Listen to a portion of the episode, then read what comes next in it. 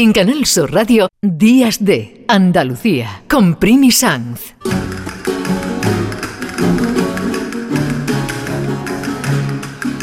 Hoy en nuestra sección de historia vamos a hablar de un lugar concreto, aquí en Andalucía, en Montilla, que es donde está una casa museo en torno al Inca Garcilaso. Vamos a hablar también de Perú, el país donde nació, aunque entonces aquello era España.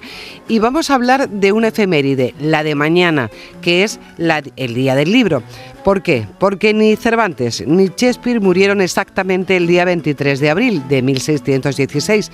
Quien sí murió ese mismo día fue otro grande de las letras españolas, el primer cronista americano, el primer escritor mestizo, el Inca Garcilaso de la Vega. Y para eso nos vamos allí, hasta Montilla, donde está José Rey García, que es cronista oficial de Montilla.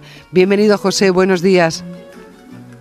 Hola, buenos días, encantado de estar con vosotros. Qué bien tener la oportunidad de hablar del Inca Garcilaso de la Vega porque es un personaje enorme, alguien como escritor extraordinario, pero también con una fuerza, una personalidad y una trayectoria, una historia vital que es de, película o de vamos o de una serie completa.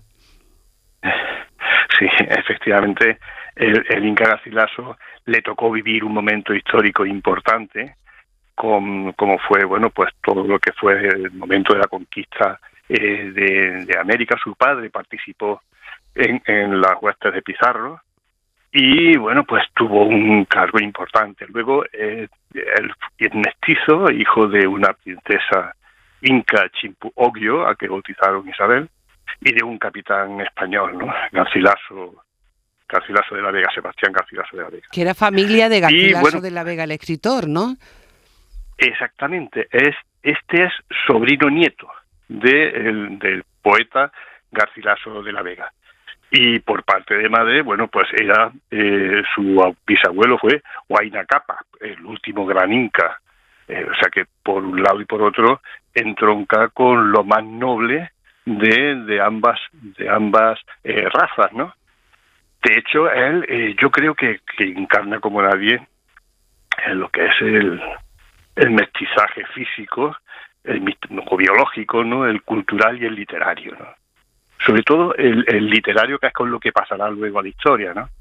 Porque eh, el Inca Garcilaso habla con la voz del indio, pero escribe con las palabras del Renacimiento. Entonces, claro, ahí está el mestizaje clave de lo que es la cultura andina puesta en palabras ya de un de una eh, formación europea, porque es el mezcla perfectamente lo que es la, formación inca. Él, sus primeras palabras las aprende en quechua. Él, él, conocía todo lo que eran las costumbres, por eso es tan importante su obra, porque él habla de lo que conoce, él sabe lo que, lo que, lo que cuenta. Había otros escritores, otros cronistas de India, que prácticamente ni habían pisado la India o no la habían pisado directamente, ¿no? Claro que escribían de lo que le contaban. Eh, José, es, muy interesante porque en él, mm, que, profundizaremos un poco más en su escritura, porque tiene una importancia vital y más como estamos hablando del mundo de las letras con motivo mañana del Día del Libro, hay que centrarlo ahí. Pero luego tiene esa personalidad arrolladora, un niño al que ya le ponen de nombre Gómez Suárez de Figueroa, pero que en un momento determinado de su vida él decide que no, que él se llama el Inca Garcilaso. Tiene la capacidad de decidir cómo quiere llamarse y de reivindicar eh, un pasado indígena que en ese momento eh, no era lo más conveniente, podríamos decir, para crecer en la corte. Sí, sí, sí, efectivamente, él, él llega, cuando llega a Montilla, él se llama Gómez Suárez de Figueroa y, y una vez que, que, él va eh, asimilando un poco una formación humanística que le hace en contacto con los, con los grandes escritores que vivían, en, que estaban en Montilla, porque en Montilla los, los jesuitas tenían un colegio al que afluían gente de pensamiento importante, ¿no? Entonces, en los círculos humanísticos de Montilla, de Córdoba y Sevilla, él, en lugar de dejarse llevar por esto, se reafirma en sus orígenes y él reivindica reivindica su origen mestizo. él lo dice en su, en su obra, dice, nos llaman mestizos como quien nos ofende, ¿no? pero yo me lo llamo a, honra, ¿no? Yo, yo, me lo, yo me lo llamo a boca llena, ¿no? Y, y efectivamente reivindica el mestizaje como un valor. Y yo creo que eso es importante dentro de la historia nuestra compartida con, con Hispanoamérica o con América en general. Y es ese, ese, ese motivo de mestizaje que no se da tanto en otras culturas, ¿no? Sin embargo, en la cultura española llega un momento que en ese momento, que un mestizo, bueno, pues aquí en España, en la corte, no era nadie, prácticamente, bueno, si quería emparentar, la, la, limpieza de sangre era importantísimo para emparentar con una gran familia, o con, y sin embargo a él, que viene con, con sangre de los incas, pues eh, llega un momento en que dice, bueno, yo soy importante por mi sangre, pero aquí no tengo sitio. Y sin embargo llega luego a, a, afirmarse como decir, no, no, sí tengo sitio, tengo sitio como un mestizo, como una persona que soy mezcla de las dos culturas. Mi sitio. Y eso es importante. José, ¿por qué llega a Montilla el Inca Garcilaso? Cuando llega a España, ¿por qué Montilla y no cualquier otro sitio? Pues él su destino en principio no era Montilla. Él cuando, cuando muere su padre, su padre le da en él tenía unos 20, 21 años cuando muere su padre y le da una, una dote que son cuatro mil pesos de, de, plata ensayada. Plata ensayada quiere decir que era de la mejor que había, o sea que no había mezclas, ¿no? Para que viniese a estudiar a los reinos de España. Y seguramente su destino iría a Salamanca. Bueno, él llega después de una travesía eh, increíble, llega a, Badajoz. En Badajoz es donde estaba la familia de su padre la familia de los de los Vargas y de los Garcilazos y tal vivían en, en, Badajoz y él va, va, en primer destino va abajo. Y bueno, pues allí parece ser que no, es fue muy cariñosa, ¿no? Ah, no, no, no fue, no fue especialmente sensible con él, ¿no? Y él pues se sentía un poco fuera de lugar. Y se entera de que en Montilla vivía otro, vive otro hermano de su padre. Y, decide venir aquí a, a Montilla.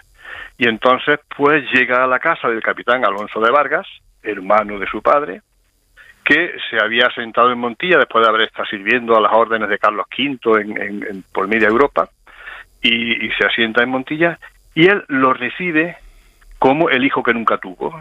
Y entonces bueno pues él entra ya en, la pequeña corte montillana de los marqueses de Priego teniendo un sitio en, la casa del capitán Alonso de Vargas.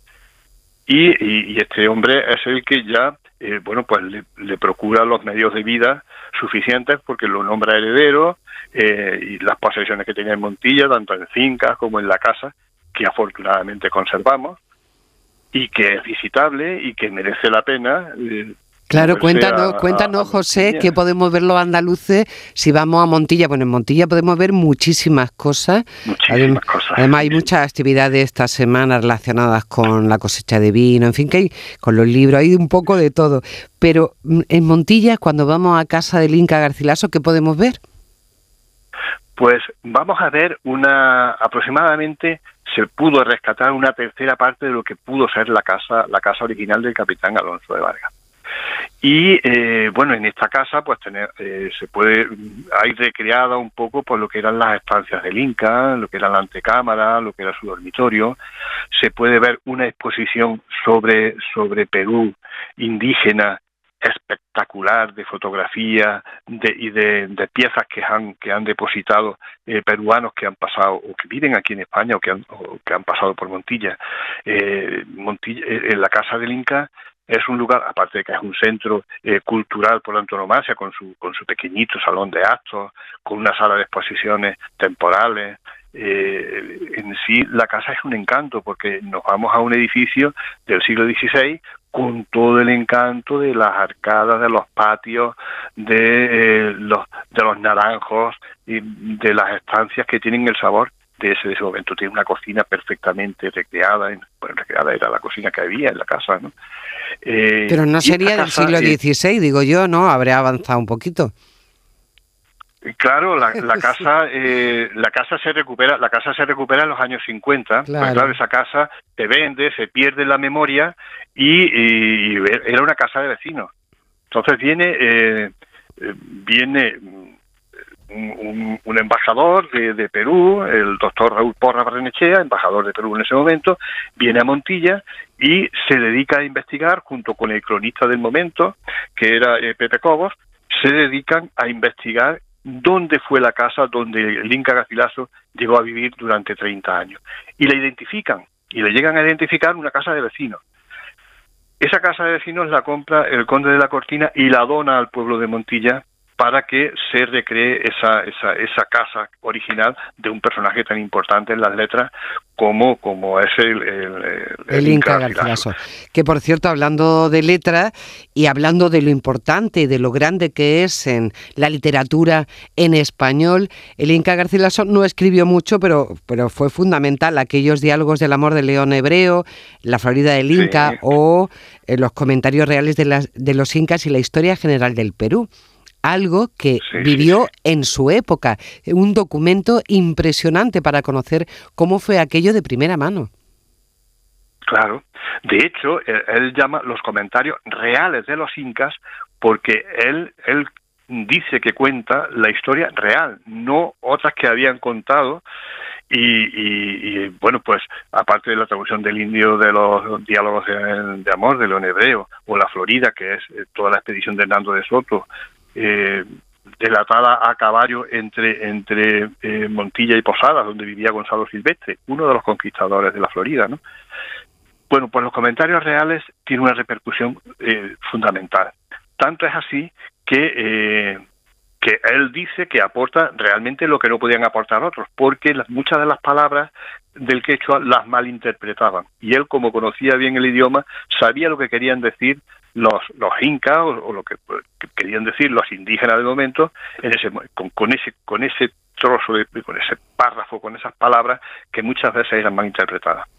Y los comentarios reales tuvo una repercusión tremenda en el siglo XIX hay que tener en cuenta que muchas de los de las sublevaciones eh, indígenas que se producen sobre todo en, en, en la rebelión de Tupac Amaru II pues en ese momento este libro lo toma Tupac Amaru como una referencia, porque él dice que la civilización egipcia, eh, indígena, perdón, eh, inca, era tan importante como la civilización romana.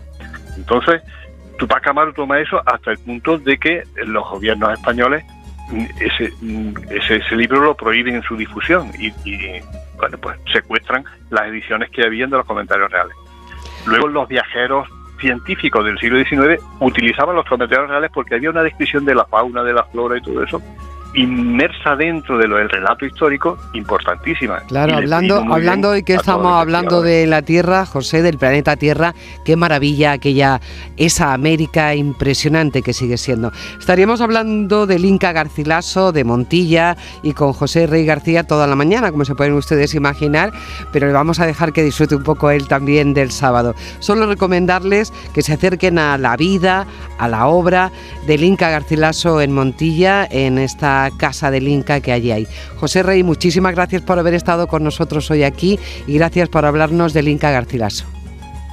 Encantado de haberlo hecho. Días de Andalucía. Con Primi Canal Sur Radio.